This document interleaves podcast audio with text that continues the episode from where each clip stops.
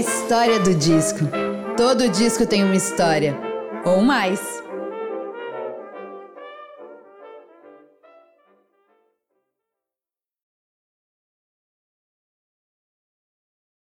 Olá, eu sou Bruna Paulin e esse é o podcast A História do Disco. Todo disco tem uma história, ou mais. E por aqui você vai poder conferir tanto histórias e curiosidades sobre a produção de álbuns de diversos estilos e momentos da história da música, como também como esses discos fazem parte das nossas vidas. Seja muito bem-vinda e muito bem-vindo. Esse programa é para todo mundo que é apaixonado por música.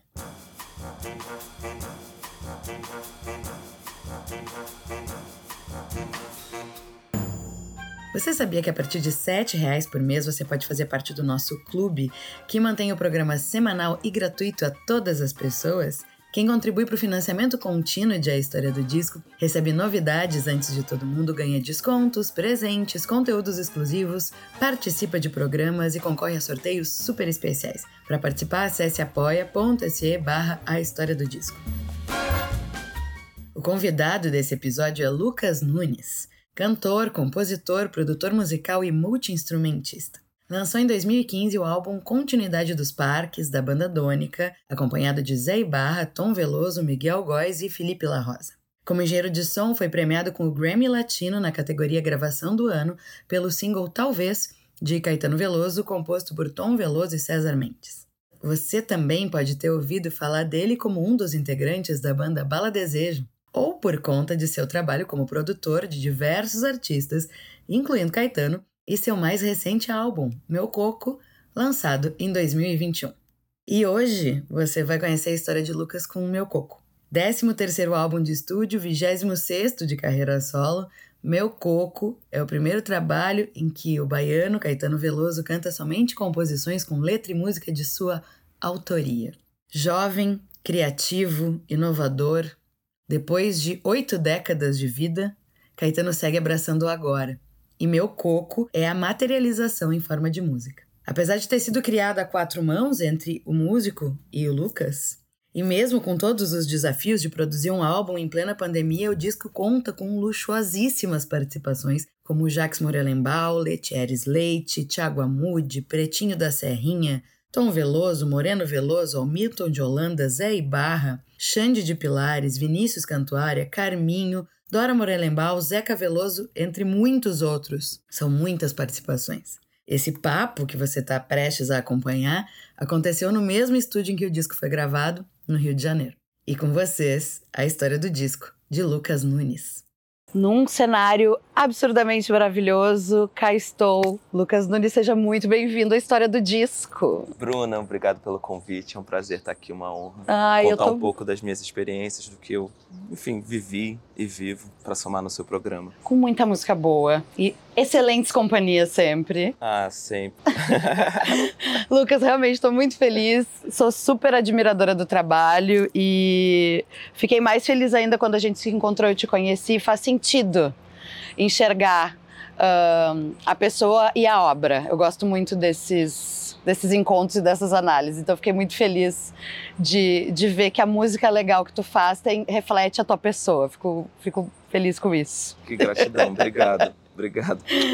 A gente sempre começa a história do disco falando sobre memórias musicais. Não necessariamente as memórias do disco que a gente vai falar hoje, mas memórias da vida. Então, uma lembrança muito antiga de música fazendo sentido para ti de um jeito diferente quando era criança, uma epifania, uma história engraçada, um perrengue, uma história emocionante, enfim, história ou histórias, memória ou memórias musicais de Lucas. Pô, Bruno, eu acho que pensando agora, na verdade, a minha relação com a música ela vem de muito, muito tempo. Desde quando eu tinha 3, 4 anos, de quando eu ganhei um piano da minha avó. E esses momentos eu não lembro, na verdade, exatamente como acontecia, mas uma das primeiras lembranças que eu tenho musicais, para mim, é numa aula de capoeira, que eu, eu ficava tentando lidar ali com o birimbau e os atabaques de alguma maneira que eu fizesse mais parte dos músicos do que da, da luta, dança uhum.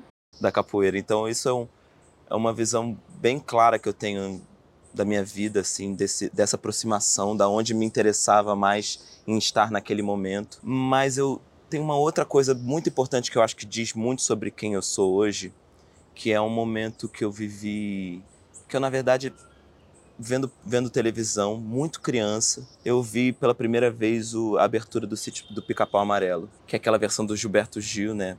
Incrível. Cantando. E aquilo me tocou de um jeito tão, tão íntimo, assim, tão. Caraca, eu, eu gosto é disso. Nem, nem, não sei nem que parte do desenho me toca mesmo, só que a música desse desenho já me faz sorrir, já me faz levantar, dançar. E eu lembro muito disso criança, assim. E de gostar muito de assistir os desenhos pela música, né? uhum. né? Mais do que pelo próprio desenho. E em seguida, assim, aí uma, uma visão mais recente sabendo que eu queria realizar música na minha vida é quando eu encontrei os meus amigos. Os meus amigos que eu faço música, que eu fiz música durante muito tempo e que como isso para mim foi um êxtase vivendo naquele momento assim de tipo, caraca, isso daqui é exatamente o que eu, eu preciso fazer da minha vida, compor, estar tá junto com uma galera tocando, cantando, vivendo esse tipo de energia criativa e alegre que no final das contas é muito aonde eu levo o meu trabalho hoje, assim. É estar tá criativamente antenado nas coisas que estão vindo, que estão acontecendo e traduzir isso de alguma forma ou outra na minha música ou nos, nos trabalhos que eu produzo. Enfim, por aí vai, assim. Mas eu acho que a minha esses são três momentos de relação muito íntima, assim, deu com a minha música, eu com, com os meus instrumentos, com essa visão musical. Tem uma coisa muito muito legal disso, assim. A coisa da capoeira, por exemplo, né? É mais ou menos a minha conexão que eu tenho com o flamenco. Eu gosto de dançar. Uhum. Mas eu me dou conta que eu gosto mais do flamenco pelo desafio musical que ele me dá do que necessariamente só pelos movimentos do corpo. É isso. Então, acho que essa, essa coisa do interesse da capoeira tem muito a ver com a, como a pessoa se conecta com a música. Assim, ah, eu acho muito legal o jogo mas eu quero estar tá mais perto disso aqui, porque isso aqui me, me interessa mais. É, e no primeiro momento, para mim, foi muito claro isso, porque a gente não, não entende né, culturalmente o que está acontecendo ali. Muito criança, eu falo isso com 5, 6 anos, uhum. entendeu? Eu falo isso de uma visão realmente de uma pessoa que ainda está conhecendo o mundo. E é hoje, hoje em dia eu vejo isso, claro que a minha, o meu astral com a música é a maior coisa que eu tenho e é onde eu mais construí esse laço também.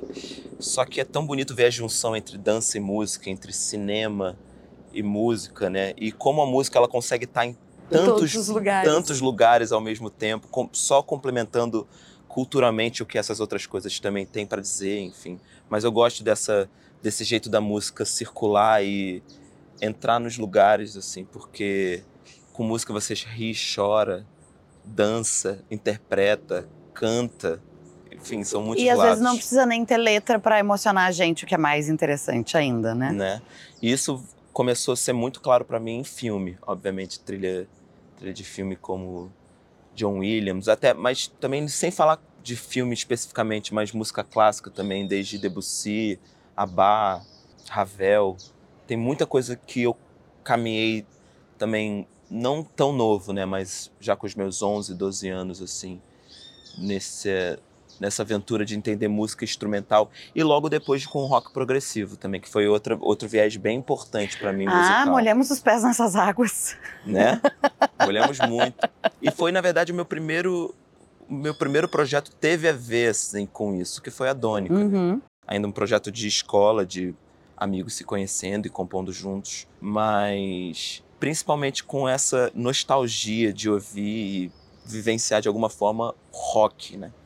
Que é foi muito a minha origem assim musical quando eu comecei a pegar a guitarra e também a tentar tirar coisa, tocar. Eu já vi, eu já tinha uma ligação muito grande com o piano porque minha avó tinha me dado um piano quando eu tinha 5, 6 anos de idade. Então, junto a essa história da capoeira, do sítio do Pica-Pau Amarelo, enfim, o piano ele já estava presente ali na minha vida. Eu já pesquisava algumas coisas nele e tinha ganhado uma bateria também, então pegava a baqueta da bateria e batia no piano. E meus pais começaram a falar: não, vamos de organizar Deus, um pouco isso aqui. e aí me botaram numa aula de piano e que eu adorei desde o primeiro momento. Na verdade, eu nunca, nunca deixei. Desde criança eu já tenho esse contato direto assim com a música. Cinco, seis anos de idade. Mas a guitarra não, a guitarra, o violão veio bem nessa idade da adolescência em que você começa a querer estar tá tocando com os amigos, a levar o seu instrumento. E aí eu vi a galera na escola começando a levar violão e falei, porra, cadê meu piano aqui? Sim, o piano não dá piano, pra estar o piano não consigo levar para os lugares. Preciso E aí me veio uma vontade direta, assim, de estar aprendendo violão e estar tirando as minhas músicas, enfim. E com o rock progressivo, com esse movimento da dônica também, junto à música instrumental, e é bem o que a gente estava falando, eu comecei a querer estudar mais Em profundidade. mais profundamente assim a música. E aí quando eu comecei também a me especializar, né, especializar não, mas a meter a cara para fazer o THE, o bacharelado em música popular, que foi o que eu sempre quis na Unirio, e eu consegui. Foi um momento bem assim feliz da minha vida quando eu saí da escola e entrei numa faculdade de música, mas que durou muito pouco tempo, na verdade, porque logo no primeiro ano que eu entrei, eu já comecei a trabalhar muito forte com música. Tanto com a Dônica, quanto com Caetano, quanto, quanto com trabalhos que eu estava fazendo produção naquele momento. Então, foi uma coisa muito doida, assim, definir qual caminho que eu ia tomar na minha vida naquele momento, né? Tendo milhões de oportunidades acontecendo, mas os estudos de alguma forma precisando com que eu ficasse, me dedicasse mais à faculdade do que talvez a essas, essas outras coisas. E eu larguei a faculdade. Eu, no final das contas, tomei essa Ela tá lá. decisão. Exatamente, eu penso, eu Ela penso tá lá, isso. ela não vai fugir. Eu penso exatamente isso. que não é um. Eu aprendo tantas coisas, na verdade, no meu trabalho em prática, nas minhas produções, na minha liberdade criativa também, que, que a faculdade eu acho que ainda me espera em Claro. um momento da minha vida. Eu penso exatamente E assim. tem certas janelas de oportunidade que não esperam a gente. Então é isso, Com tem que se certeza. jogar. Em algum momento tu cogitou fazer outra coisa que não fosse música da tua Não. vida, Lucas? Não. Eu sempre, sempre soube que eu queria fazer música. Teve um certo momento de muito medo, né, também, que a gente sabe que o mundo da música é um mundo difícil, né? Mas eu nunca, nunca desisti. Nunca. Talvez me veio em algum momento arquitetura na cabeça, outro, outros tipos de. Enfim, mas eu nunca me aventurei. Nunca me aventurei tanto quanto a música, porque a música realmente foi uma paixão muito profunda desde o primeiro momento e que nunca me fez olhar de outra forma. Eu acho que um momento que eu tive dúvida foi no momento que a gente pensa, né, que o que a gente vai fazer da nossa vida é o que a gente gosta ou é uma parada pra gente né, Pagar os boletos. pagar os boletos. E eu vi ali certo momento que não tinha como não ser alguma coisa que eu não gostasse de fazer, mesmo que eu não conseguisse pagar os boletos. que eu ia arranjar um jeito de, de me tirar de lugares difíceis, principalmente trabalhando com uma coisa que eu gosto muito, entendeu? Então meu trabalho me protege até hoje, assim, de, de momentos, quando eu tô em momentos difíceis, eu, eu às vezes vou mixar uma música, vou compor alguma coisa, vou, enfim, de alguma forma trabalhar sem ser trabalho, mas que acaba virando e acaba sendo uma coisa muito gostosa, assim. É, é muito verdadeiro tudo que, que eu faço, pelo menos. Sim. Eu sou, no meu trabalho, eu sou muito eu por conta dessa escolha, muito por conta disso. E a produção? A produção musical era uma coisa que já te interessava ou foi necessidade? Vou produzir porque preciso, preciso Eu materializar essas coisas aqui, talvez não tenha uma companhia, não, tenha uma parceria. Não, eu acho que a música como um todo sempre foi um caminho que eu quis muito buscar e fazer parte de todos os, todos os lugares possíveis, assim. Então, logo depois que eu comecei com, com a Dônica, eu já tinha uma, uma vontade de aprender tecnicamente muitas coisas, de estar criando muitas coisas. Então, eu sempre queria, eu sempre criei os arranjos, né, da minha, sempre fiz parte dessa criação muitas vezes sozinho, mas muitas vezes, muitas outras também não, Uhum. com essa parceria de amigos e pessoas que estão comigo já há muito tempo. Mas com essa capacidade de organização, de arranjar um conhecimento que eu fui buscando também é, técnico, eu me vi nessa possibilidade de estar produzindo o tempo todo. Mas ela não veio como um, ela veio antes, na verdade, como um, um convite do que como uma necessidade minha de estar. Que foi justamente aqui nesse estúdio, quando a Paula Lavigne montou esse estúdio, que é onde a gente está presente aqui. Ela comentou comigo e falou: pô, junta com, com o Dani, que é o Daniel Carvalho, que é a pessoa que estava construindo esse estúdio Uhum. também. O Dani é um, é um para mim, uma pessoa que eu me uma referência muito grande na minha, no meu conhecimento técnico também e de como produzir de alguma forma dentro de estúdio. É, E eles, eles me chamaram para estar perto. E eu estive muito perto na, na escolha de equipamentos e chegou um certo momento que já com esse estúdio pronto, com ele concluído, que não tinha nenhum técnico para acompanhar um ensaio que não fosse eu. Sim. Então tinha que ser eu. E foi aí que a minha função técnica e o meu trabalho junto com o Caetano foi acontecendo. Foi a partir desse convite, na verdade, de um ensaio do ofertório, que eles estavam na preparação dessa turnê e precisava de uma pessoa para fazer um ensaio e fui eu. E do momento que fui eu, eu comecei a fazer todos os ensaios e comecei a viajar com eles. E aí, a partir, de, na verdade, nesse momento eu estava sendo assistente técnico do Caetano, mas eu já estava me aproximando musicalmente de uma maneira muito forte dos quatro, né? Sim. Do Zeca, do Moreno, do Tom, que já é uma aproximação mais antiga, né? bem mais antiga por conta da Dônica, e do Caetano. E essa turnê foi foi uma aula para mim de vida, de muitas coisas, porque foi Esse show é lindo. Esse show lindíssimo lindíssimo. Pude acompanhar todos esses shows, que foi uma escola para mim muito grande.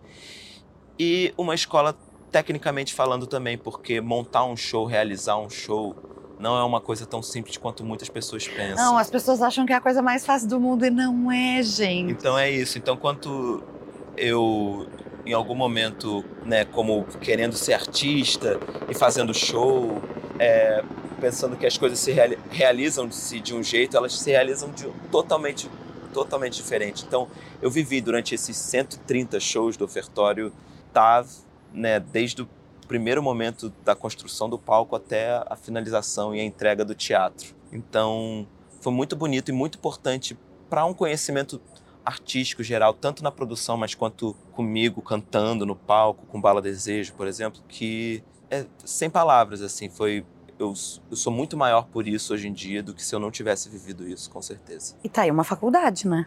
Uma outra faculdade. Uma outra então faculdade. a Unirio pode esperar, tá tudo bem. e é o backstage, né? Assim, uma parada que eu nunca tive. Eu sempre quis estar em todos os lugares da música, na verdade. Então, estar nesse lugar meio que entre os palcos que eu estive presente foi muito, muito, muito importante para mim muito mesmo. Tu contou, falou uma coisa muito legal dessa tua aproximação com, com o Caetano. E eu queria que tu falasse um pouquinho sobre o que, que você acredita que conecta vocês na música.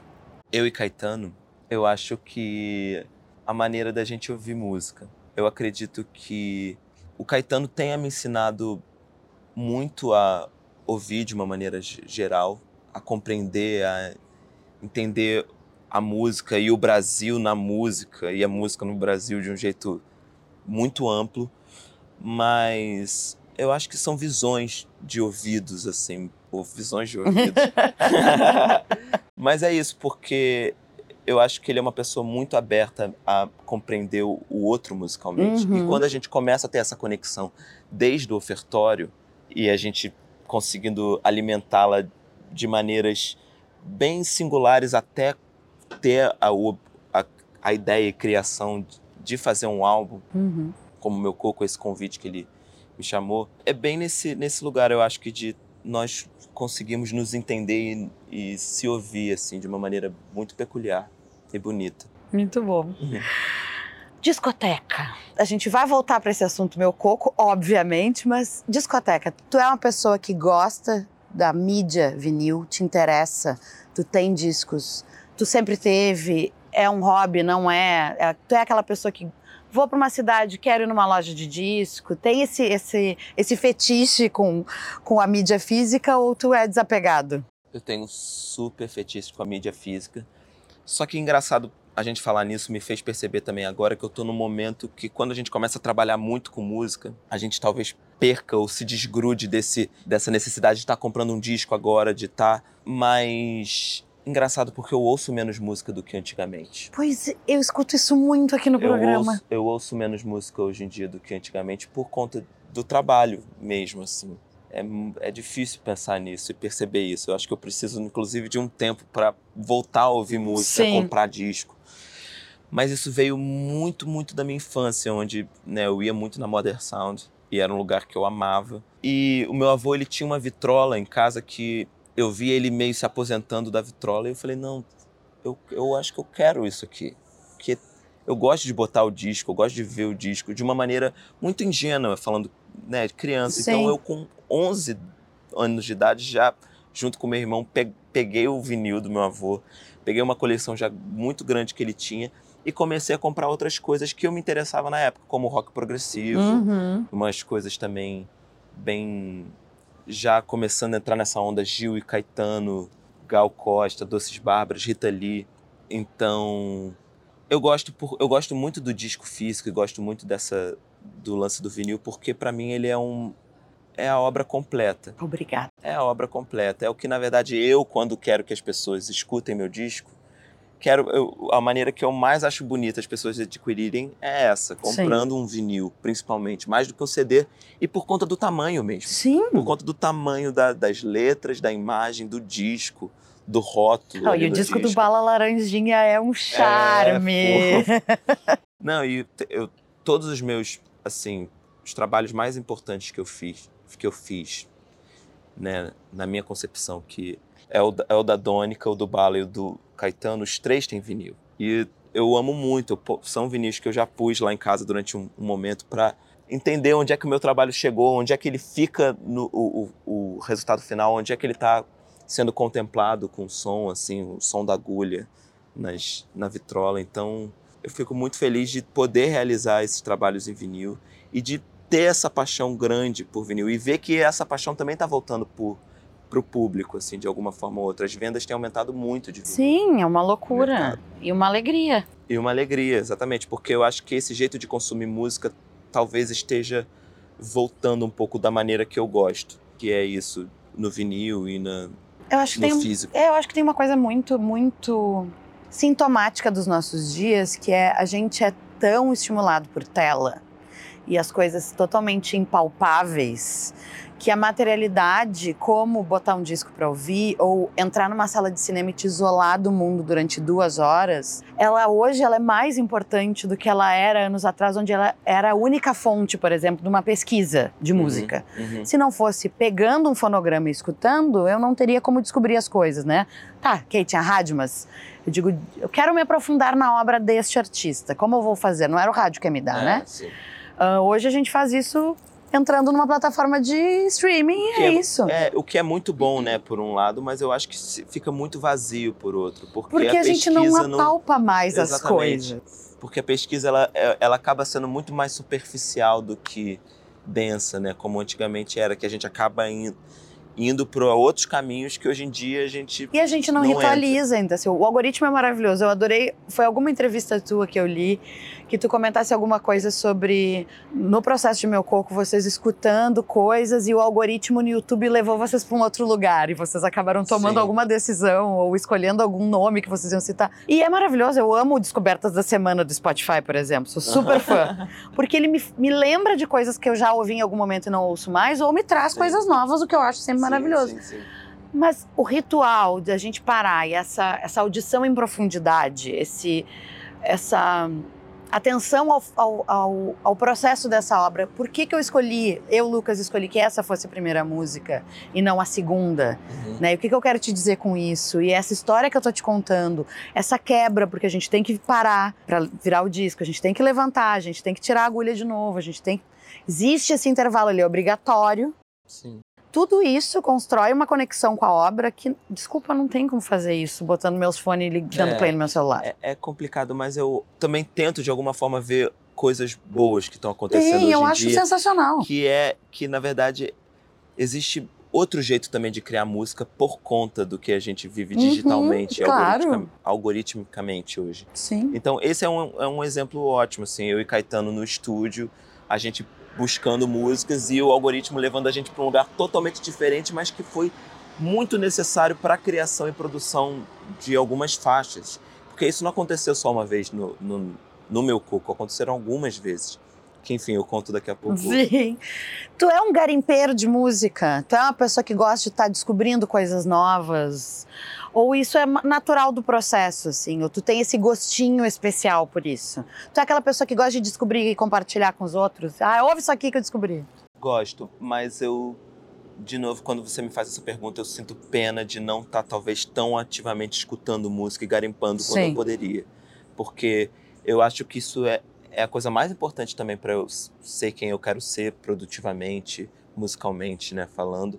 Mas ao mesmo tempo, a quantidade de trabalho que a gente tem e eu tô nesse momento, às vezes me impede também de alcançar e acessar esses lugares do garimpo e do conhecimento e da troca com outras pessoas. Mas eu nunca fui contra, eu né, nunca tive oposição a isso. É um caminho que eu sempre tive com os meus amigos, sempre tive com as pessoas que estão perto de mim. E, na verdade, é o meu.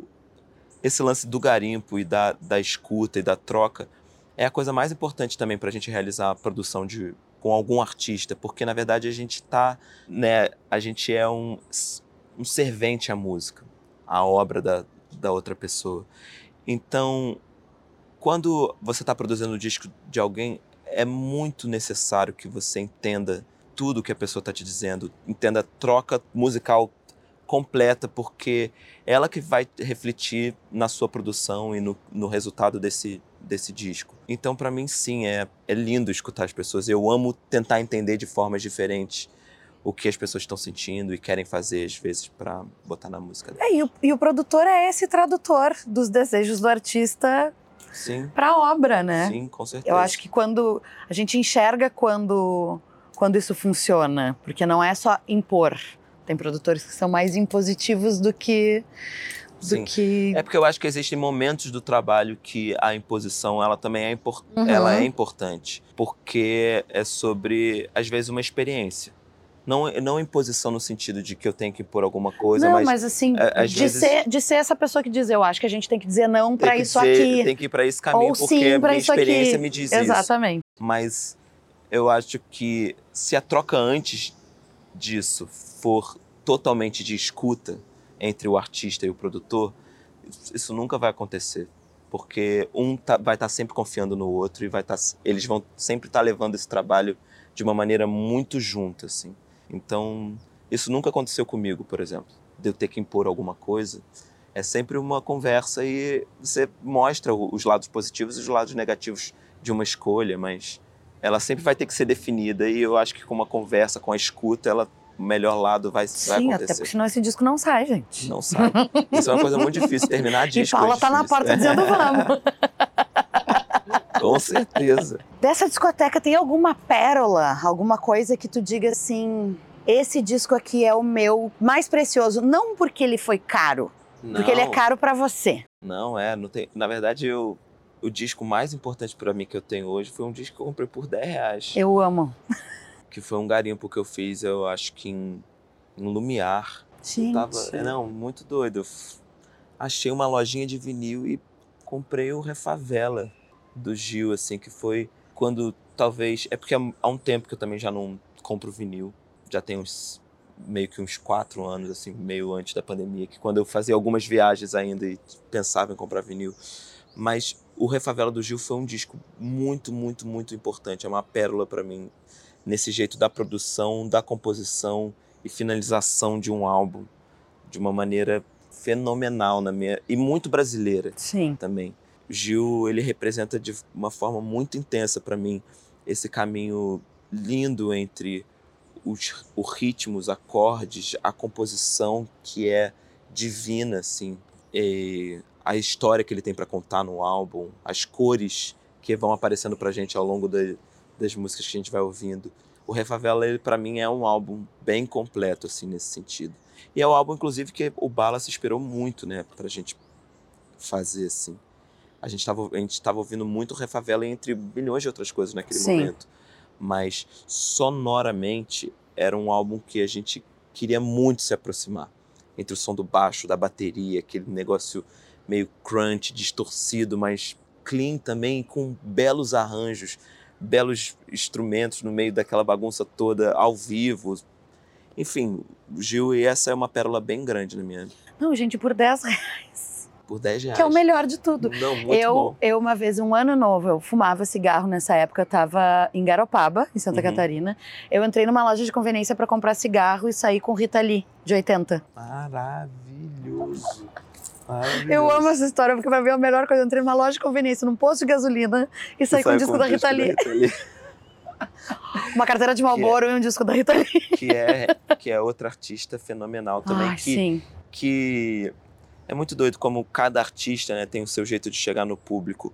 E como a Rita Lee, esse jeito festa, disco, entra dentro da gente e move muitas coisas, assim. E eu falo isso também pensando numa cabeça de produtor, meio tipo os instrumentos que ela usou, os sintetizadores que ela usa, a levada de bateria, como que ela bota o rock dentro daquilo tudo. Mas como é incrível e lindo o jeito da Rita realizar a Nossa. música e o jeito que ela realizou durante a vida toda dela. As composições também, cada coisa incrível. Não, e esse disco é. É maravilhoso, maravilhoso. É um dos meus favoritos dela. Assim. É o seu favorito? Eu acho que é um dos meus favoritos dela. É que assim, eu tenho uma conexão com o Fruto Proibido que é. Uhum. É uma obra muito marcante num momento muito importante da minha vida. Sim. E ele tá sempre voltando de alguma maneira. E assim, quando eu voltei a trabalhar como artista, foi a trilha sonora praticamente do espetáculo, sabe? Essas coisas assim. Sempre, eu volto muito para ele, mas esse disco de 80 ele tem um outro lugarzinho especial no altar, assim. Porque ele é muito delícia, ele é muito bom. Ele é delícia mesmo, um disco importante. Quando um artista chega com um projeto para você produzir, como é que você gosta de começar? Cara, isso depende muito do artista. E depende muito de como como esse processo já está desenvolvido na cabeça só dele. Porque às vezes a pessoa te chama sem música nenhuma. Às vezes a pessoa te chama com uma mala, uma mala de músicas, muito mais música do que precisa. Sim. Então você tem que fazer uma escolha dentre 20, 30 músicas. Às vezes é um trabalho que ele vai compondo e produzindo ao mesmo tempo. Então tudo depende assim para mim. E para mim é legal que cada vez aconteça de uma forma diferente, porque eu acho que são bagagens que a gente vai. Sim. Né? Tu não tá preocupado em construir o teu método, Lucas? Não, não tô muito preocupado, não, porque eu acho que o meu método é justamente tem a ver com a outra pessoa e não comigo. Uhum. Porque, para mim, isso é uma das coisas mais importantes de produção. Para a gente produzir um artista, para eu estar junto com esse artista, não é sobre mim, não é sobre o meu jeito, é sobre ele. E claro que isso também acaba sendo sobre o meu jeito, né? Sim, acaba imprimindo. No, acaba imprimindo, o, assim, a minha produção é essa. Por isso que eu falei do lance de impor alguma coisa. Uhum. Isso não é, é de longe para mim uma parada que acontece porque eu vou estar sempre junto com, com o artista. Nunca vou estar numa maneira oposta assim de oposição. Sim. Então, comigo já aconteceram várias de vários jeitos. E no Caetano, já começando a falar um pouco. Vamos falar de Meu Coco. De Meu Coco. É isso. Como foi um álbum pandêmico. Sim. Uma informação muito importante para o jeito que ele foi, né, que a gente lidou com esse álbum. Ele foi um, ele, ele surgiu mais de uma necessidade de estar tá começando a gravar, fazer alguma coisa, uma necessidade, uma necessidade do Caetano, do que um álbum já pronto, feito na cabeça dele, que ele tem que gravar. A ideia toda surgiu já de Meu Coco. Sim. Né? O Meu Coco já era uma música antiga. E além dela, tinha umas outras duas, três músicas já compostas que estão nesse álbum, como Pardo e Ciclame do Líbano. Uhum. Mas Meu Coco era nave-mãe, assim, era a única música que pro Caetano representava o disco inteiro. E foi isso o, disco começou por ela, o disco começou, ah, Lucas, é isso que eu tenho, eu preciso começar a gravar, a gente está em pandemia, vamos fazer isso junto, vamos estar tá aqui em casa junto, criando e começando a pesquisar sobre essas músicas. E eu, na hora, obviamente... Como dizer não para Caetano Veloso? Não, vamos estar tá junto. E era, uma, e, era, e era uma época que só, só conseguia estar nós dois dentro de Sim. estúdio. Então acabou que eu me mudei para cá e fiquei morando aqui uns quatro meses. E todos os dias era uma busca por dia. Uma busca por dia. Então a gente começou com o meu coco, a gente começou a criar a batida do meu coco. O Caetano já tinha muitas certezas do que ele queria para essa música. E a partir, depois de algumas tentativas, assim, a gente chegou onde a gente queria e começou a chamar as pessoas para participarem do disco, que a gente não tinha como a gente fazer só nós dois. Né? Uhum. Né? Eu precisava de percussionista, eu precisava de baterista, a gente precisava de. A gente queria arranjos de cordas. Então, talvez se numa oportunidade eu tive, se eu tivesse a oportunidade alguma vez de fazer esse disco fora da pandemia, eu teria juntado uma galera gigante e teria feito tudo junto, na verdade, em, num período de duas semanas, eu acho, criação de arranjo e feitura do disco.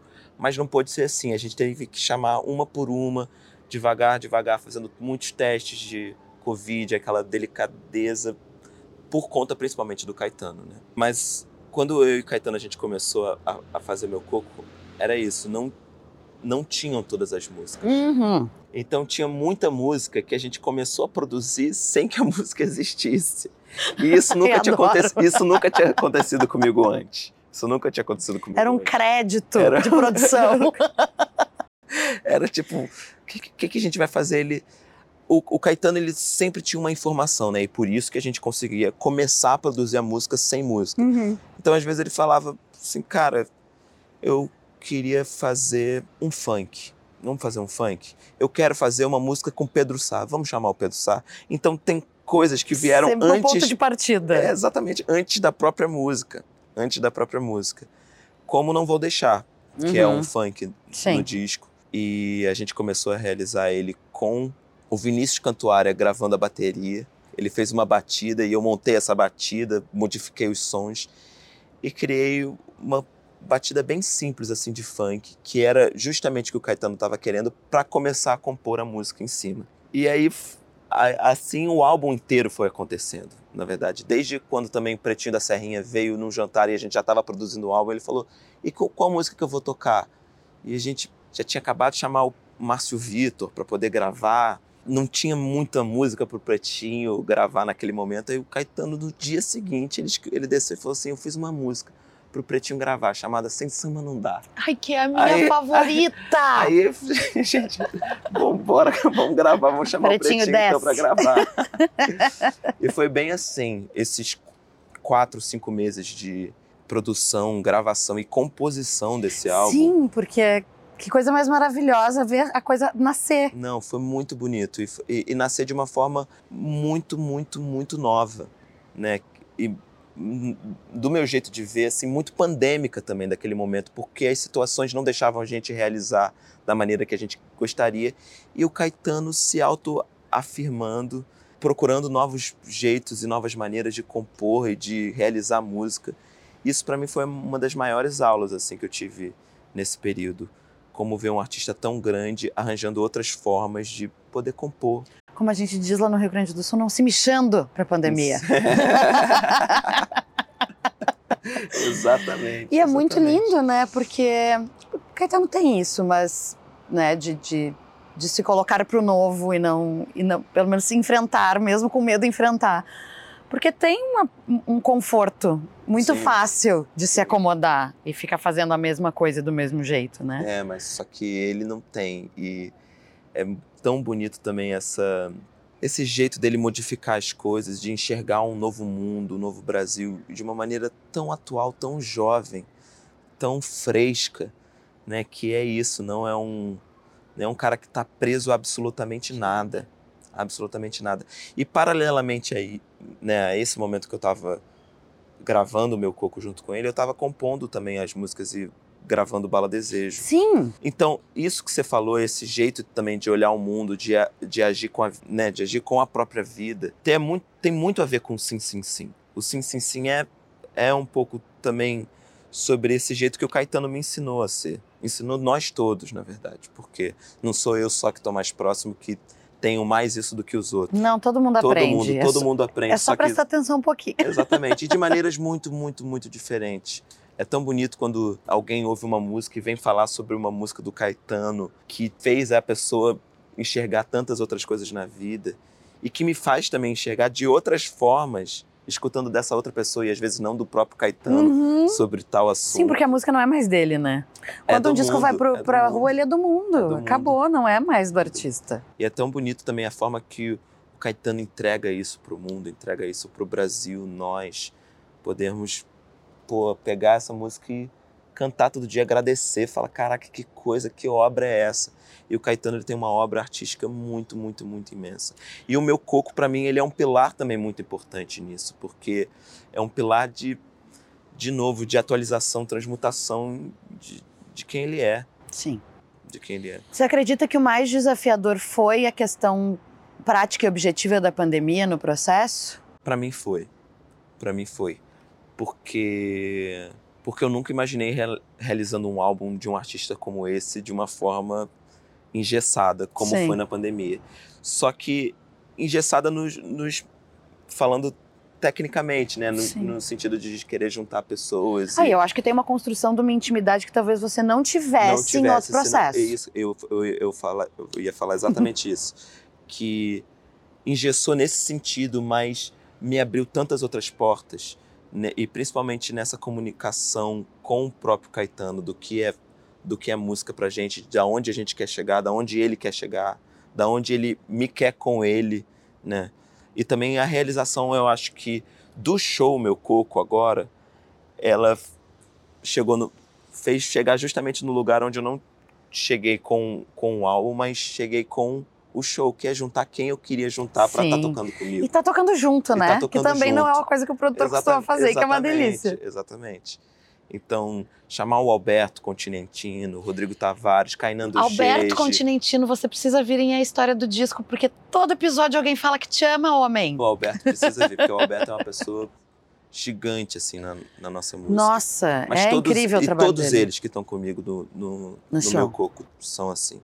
Ele, é uma o banda Alberto, estelar. Rodrigo Tavares, Pretinho da Serrinha, Cainando Gege, Tiaguinho da Serrinha são fenômenos, assim, para mim. Pessoas que acompanham e traduzem também de uma forma muito bonita tudo isso do meu coco que a gente quis dizer em estúdio.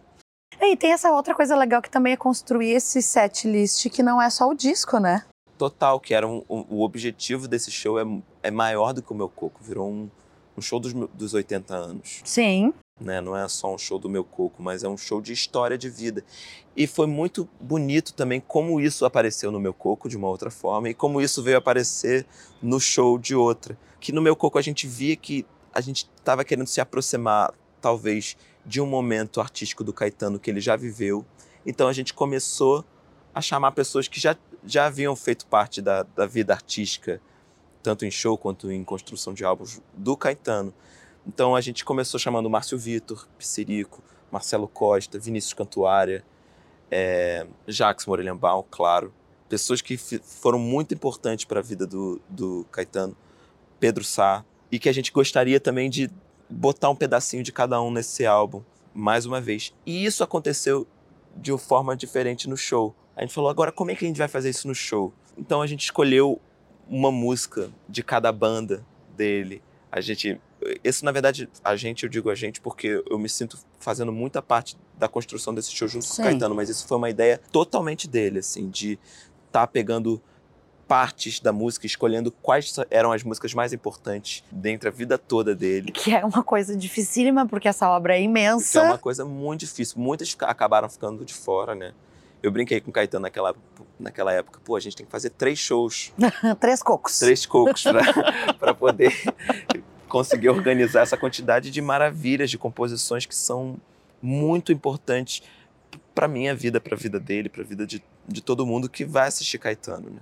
Não, e aí o show tá lindo demais, Como demais, contemplar demais. todas essas pessoas, essa gama de, de fãs É de um, dia- é um desafio imenso. né? E junto com o meu coco também, sem deixar meu coco para trás. É, porque às vezes acaba acontecendo isso, né? É. Tipo, toca uma, duas do trabalho do momento. É, e as Como tem um não. horror de hit e de coisas que as pessoas querem ouvir, tá É. tudo bem, sempre cabe. Totalmente. É um, é um desafio e tanto, assim. Mas eu acho que a gente concluiu de uma maneira boa. Hoje eu ouço meu coco e eu fico. Na verdade, eu ouço meu coco álbum, eu fico muito feliz. E eu, quando vivo, faço esse show do meu coco, eu fico mais ainda, porque é, é quase a, é a entrega. É a entrega que eu sempre quis fazer desse, desse projeto. Sim. Maior surpresa pra ti do processo de Meu Coco?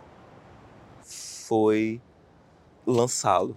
Tipo, como é que ia ser a resposta do público, como é que ia ser esse entendimento sobre essas músicas. E eu, na verdade, fico muito feliz falando isso hoje em dia, porque todo mundo que vem falar comigo sobre o meu coco é, fala de uma forma muito densa e intensa sobre como o Caetano, mais uma vez, entregou.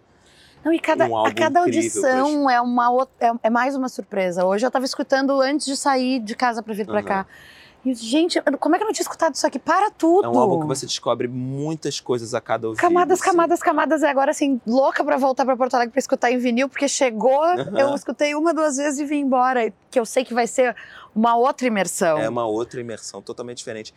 E isso foi uma surpresa muito grande, na verdade, porque eu e Caetano, nesses quatro, cinco meses, a gente não mostrou o álbum, o álbum para ninguém. Ninguém. Ninguém.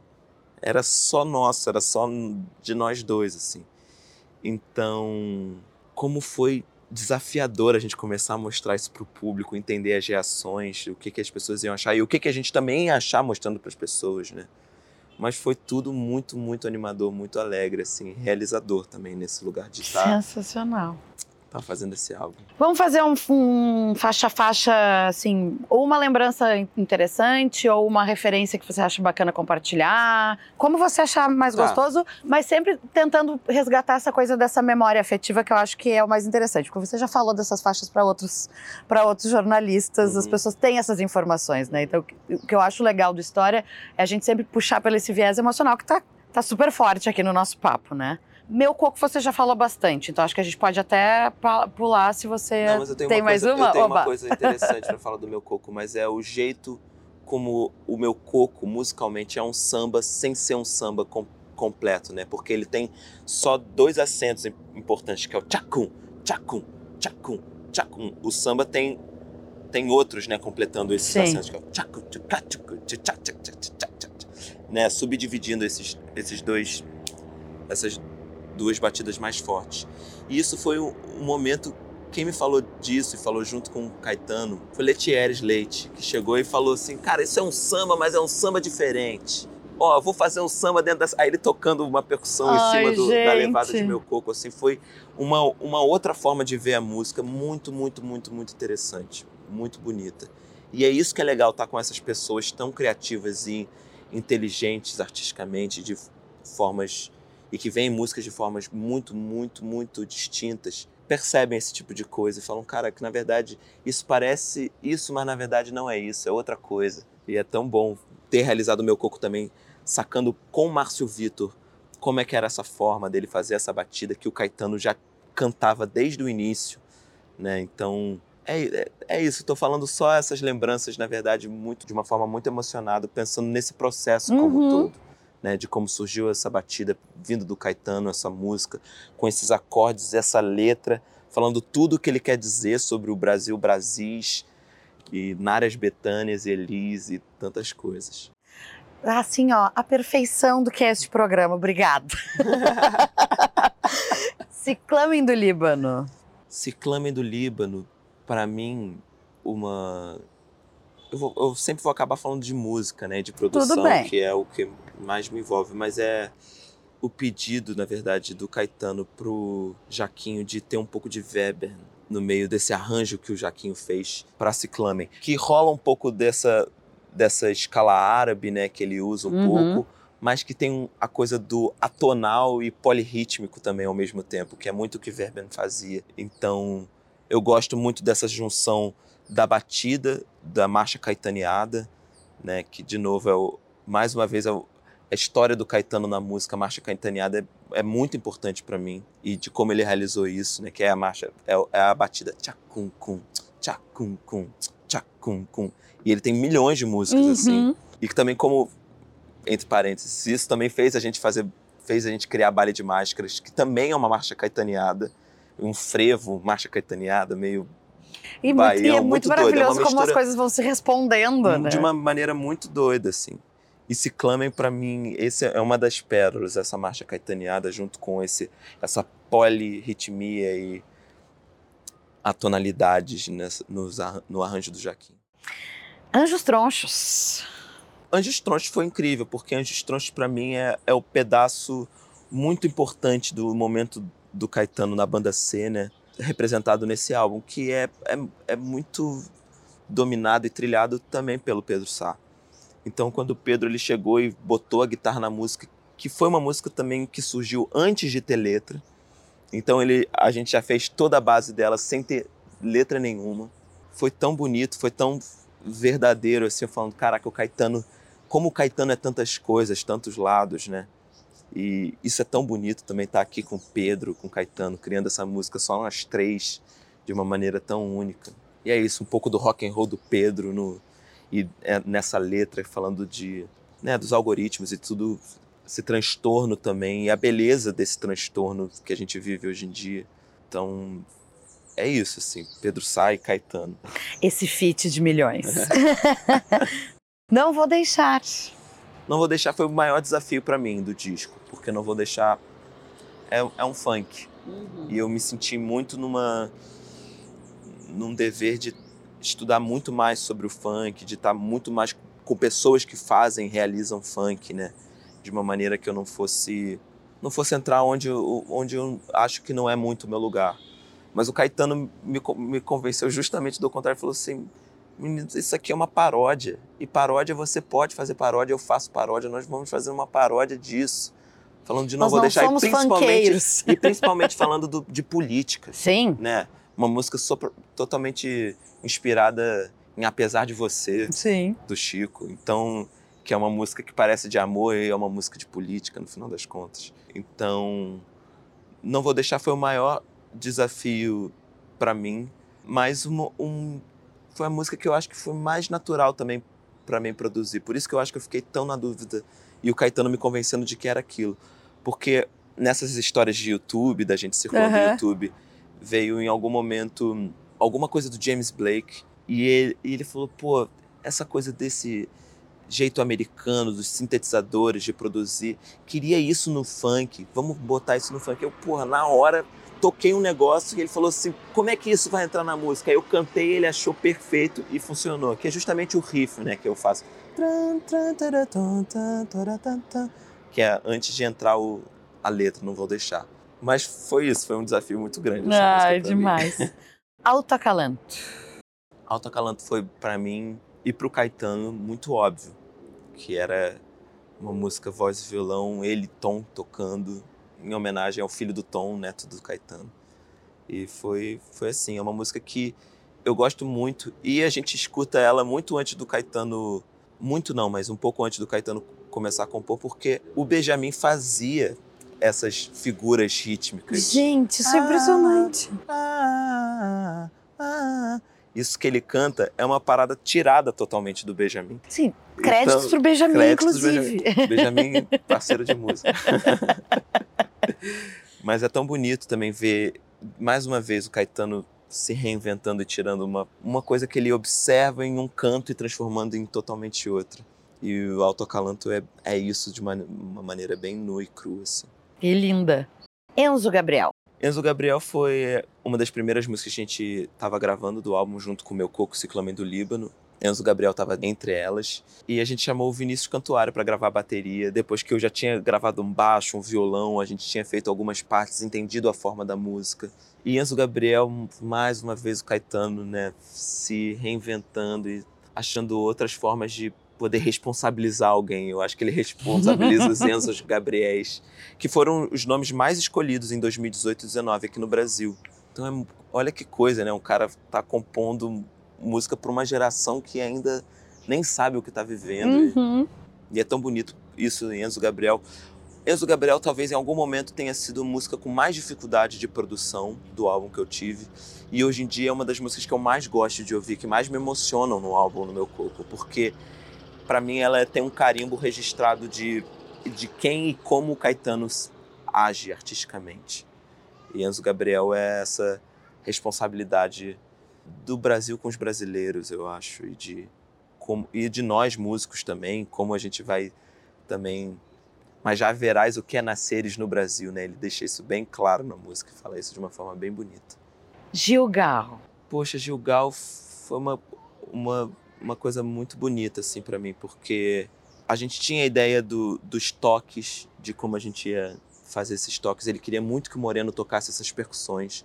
Então a gente também gravou todas as percussões e o momento dessa faixa antes de existir qualquer música em cima. Foi até engraçado porque a gente decidiu o tamanho da faixa no estúdio, assim, meio quando já tinha quatro minutos e pouco, a gente tá Pronto. bom. Aí ele fez o toque final e terminou. E a gente foi gravando os instrumentos em cima disso. Mas Gilgal foi uma música que, em um momento, quando eu fui chamá-lo, né, pra, pô, vamos descer pro estúdio, vamos começar a trabalhar, ele tava começando a compor Gilgal. Tava no meio de. Não, eu tô escrevendo aqui umas ideias.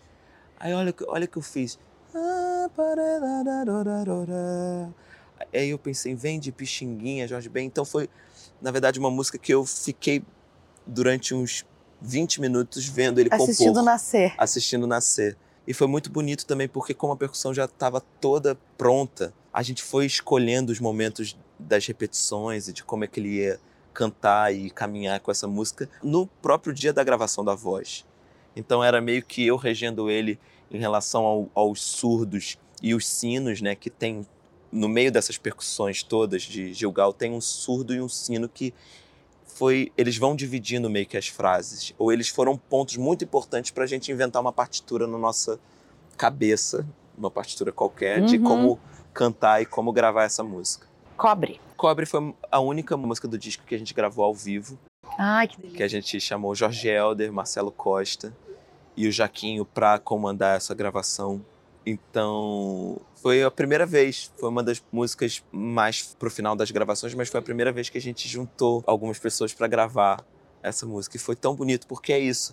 É tão fácil, tão bom estar tá com pessoas tão talentosas tocando e gravando junto. E a saudade que tava de e fazer isso. a saudade isso. que tava de fazer isso, naquele momento que foi um momento foi muito alegre pra gente estar em estúdio fazendo isso e surgiu muito rápido, foi de uma hora para outra. E aí logo depois o Jaquinho veio com a canetada dele e finalizou o arranjo todo de cordas, que é, é, é a música que a gente brinca, eu e o Caetano, né, sobre o Jaquinho, mas é totalmente Jaquinho, o jeito apaixonado de escrever, de emocionar assim quando você ouve essas cordas de cobre.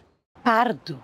Pardo foi, foi tão, tão bom ter a companhia de Letieres no, no arranjo e feitura dessa música. Eu já, já havia estado com, com ele em alguns outros momentos por conta da Rumpilés e de projetos que Caetano havia feito com eles naquele momento, mas estar tá junto na produção de Pardo, se comunicando, convivendo com um cara como esse, foi de uma avassaladora experiência, assim. E de uma tristeza também enorme Sim. da gente dele ter deixado a gente. Mas que bom momento. que aconteceu, né? Que Essa bom, coisa assim de ai, que bom que ele esteve com, com vocês. Que bom que ele conseguiu deixar a cara dele um pouco nesse projeto do Caetano, que ai, eu acho que sim. foi muito, muito importante pro Caetano e para mim também. Você, você. Você, você foi, foi uma música tão é tão bonito que o que o Caetano, né, colonizado quer dizer pro colonizador e, e tudo isso, esse jeito que ele canta e fala sobre você, você. E tardiamente também, logo antes do álbum ser lançado, ele ter tido a ideia de chamar a Carminho para poder gravar e estar junto nesse álbum foi muito, muito especial pra gente, porque foi uma viagem que, que eu, ele já estava lá fora, eu fiz inesperadamente, fui para Portugal para conseguir captar esse áudio dos dois. E foi tão, foi tão gostoso estar com a Carminho, que também é uma artista tremenda. Sim. De tremenda referência lá fora. E e que música, com Hamilton de Holanda também, outra participação muito especial nesse álbum.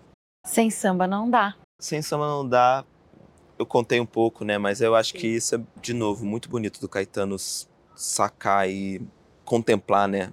Pessoas nesse álbum. Então foi muito porque o Pretinho não tinha música para ele gravar e a gente não imaginava nenhuma, nenhuma música que o Pretinho pudesse gravar.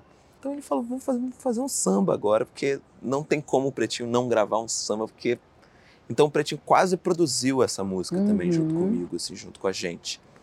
Porque a escolha de vários músicos foi também dele e de um time já dele, que ele já sabia como ele queria fazer e tal, não sei o quê. E foi também uma música que a gente, sem o Caetano, a gente decidiu gravar ao vivo. Sem, no, nesse caso, diferente de Cobre, sem o Caetano. Uhum. A gente gravou, chamou a turma toda do samba e decidimos fazer, assim ao vivão essa, essa música Sem Samba Não Dá, que acaba, acabou sendo também um dos maiores sucessos, né, desse, desse álbum do meu corpo. É a minha favorita. Ah, que bom. Eu adoro também Sem Samba Não Dá. Noite de Cristal. Noite de Cristal é uma das que mais me toca, assim, porque era uma música que o Caetano havia feito para Betânia gravar, né, há muito tempo, e uma música que ele nunca tinha gravado. O lance que mais me emociona nela é o Olodum do Márcio Vitor, as cordas do Jaquinho, né? E quando a melodia, enfim, o Caetano canta essa música, para mim bate de uma forma muito, muito, muito forte. É uma música muito bonita. Que é, inclusive, ela tá também no show do meu coco. Tá mesmo. Ela tá no meu coco. É uma última música do show, mas ela tá bem presente porque ela, para mim, é o um encerramento também de muita coisa que ele quer dizer, e por isso que é a última música do álbum também, né? Agora tem meu coco circulando ainda, Uhum. bala viajando loucamente e tu produzindo outras coisas, incluindo como nossos pais na versão de Silvério Pereira. Ah, sim. Nossa, eu fiquei muito feliz. De novo, assim, o- essa produção do Silvério foi de uma outra, uma forma ainda diferente do que eu nunca produzi antes. Então, que é isso, né? Com, eu acho que um contato que eu tinha com o Silvério muito pouco comparado aos outros artistas que eu já produzi antes. Então esse foi o meu maior desafio, assim, com o Silvério, da gente se conhecer e se encontrar pela primeira vez no dia que eu já tinha planejado tudo, já tinha pensado tudo na minha cabeça, enfim, como seria, como não seria, e também estava muito aberto a mudar por eu não ter conhecido ele até aquele momento. Mas ele foi super genial, foi super me deixou em casa, a gente se deixou em casa e gravamos dessa música da melhor forma possível, eu acho também com a banda do Caetano, inclusive. Eu chamei a banda do Caetano do meu coco para poder gravar essa faixa do Silvério. E tá sensacional. Ah, Tá muito linda. Porque é muito difícil, Lucas. Isso é uma coisa que a gente já tinha conversado, inclusive, né? Assim, como é que. Como é que a gente faz uma versão de uma música como nossos pais? É, que foi também um desafio muito grande para mim, porque além de eu não conhecer o Silvério, ainda era como os nossos pais, que é uma música que eu não, assim, nunca, na verdade, eu tinha a vida, a- nunca fiz uma regravação de uma música tão importante como os nossos pais. Então foi um desafio, um nervosismo bem grande para mim, mas aí eu fiquei pensando em muitas coisas da minha- das minhas referências. Tá bem printado nesse arranjo. Eu acho que Gal Uhum. canta Caíme, uma coisa que eu quis fazer meio setentista, dançante e com melodias, né, melodias contrapondo a melodia principal da música e também com uma potência que ele pediu da Elise do Belchior. Então ele queria os dois mundos dos dois arranjos que já tem nas versões que acontecem, mas com um toquezinho meu. E aí foi um pouco esses sopros, percussão que eu planejei e botei com a banda do Caetano, que é Kainan dos Geis, Pretinho da Serrinha, Tiaguinho da Serrinha, Rodrigo Tavares e Alberto Continentino junto comigo nessa mágica. E o, e o arranjo também do Diogo Gomes, que é um arranjo que eu já tinha in- indicado né, de como eu queria a melodia, de como eu queria fazer, e o Diogo completou ela da forma melhor forma possível, que é o Marlon Sete, o Diogo Gomes e o Gilberto Pereira gravando. Não, chiquérrimos, maravilhosos. Só, só pessoas maravilhosas. Procurem ouvir que vocês vão amar, porque tá incrível. Tá ótimo. Lucas, tem mais alguma coisa rolando que tu queira contar pra gente? Tá dormindo que horas? Teve a produção do Rubel também, de Toda Beleza, Ah, que aconteceu agora. é. Tiveram vários, vários pequenos projetos, assim, e estão sendo realizados também outros pequenos projetos que já já vocês vão descobrir. Eu quero saber se tem disco novo de Bala Desejo a caminho. Não, ainda não, ainda não. Eu acho que o Bala Desejo está no momento de dar uma descansada para cada um fazer trabalhar no seu disco Ai, sim, solo. né? Porque Júlia, é, Zé porque e Dora estão com projetos. Estão com projetos e eu continuo com milhões de projetos que eu nunca parei de também ter. Então, é isso. Eu acho que está na hora talvez da gente abaixar um pouco a bola para esses projetos se realizarem da melhor forma e aí depois a gente focar com tudo no Bala Desejo. Tá bem. Meu bem, a história do disco, ele existe por conta dessas memórias incríveis. Então, assim, eu não tenho palavras para te Ah, agradecer Obrigado. de tu trazer de uma maneira tão bonita, tão pessoal, tão carinhosa e abrir as portas pra gente desse lugar maravilhoso, lindo. Então, assim, os microfones vão estar sempre abertos para ti aqui. Muitíssimo Venha muitas obrigado, outras vezes contar outras histórias e obrigada. Obrigado demais. Obrigado, galera, que assistiu o programa. Foi um prazer meu estar aqui com vocês. Esse foi o 11º episódio da quarta temporada de A História do Disco, que tem roteiro, entrevista, produção e locução minhas, Bruna Paulin, edição de áudio de Nicole Demeneg, Anico, arte de Librai, vinheta de Augusto Stern e Fernando Efron, captação e edição de imagens de Lucas Borba. Para saber mais sobre o projeto, acesse nosso perfil no Instagram A História do Disco e não esqueça de seguir e avaliar o programa na sua plataforma de streaming favorita e conferir a nossa campanha de financiamento em apoia.se barra a história do disco. E até semana que vem.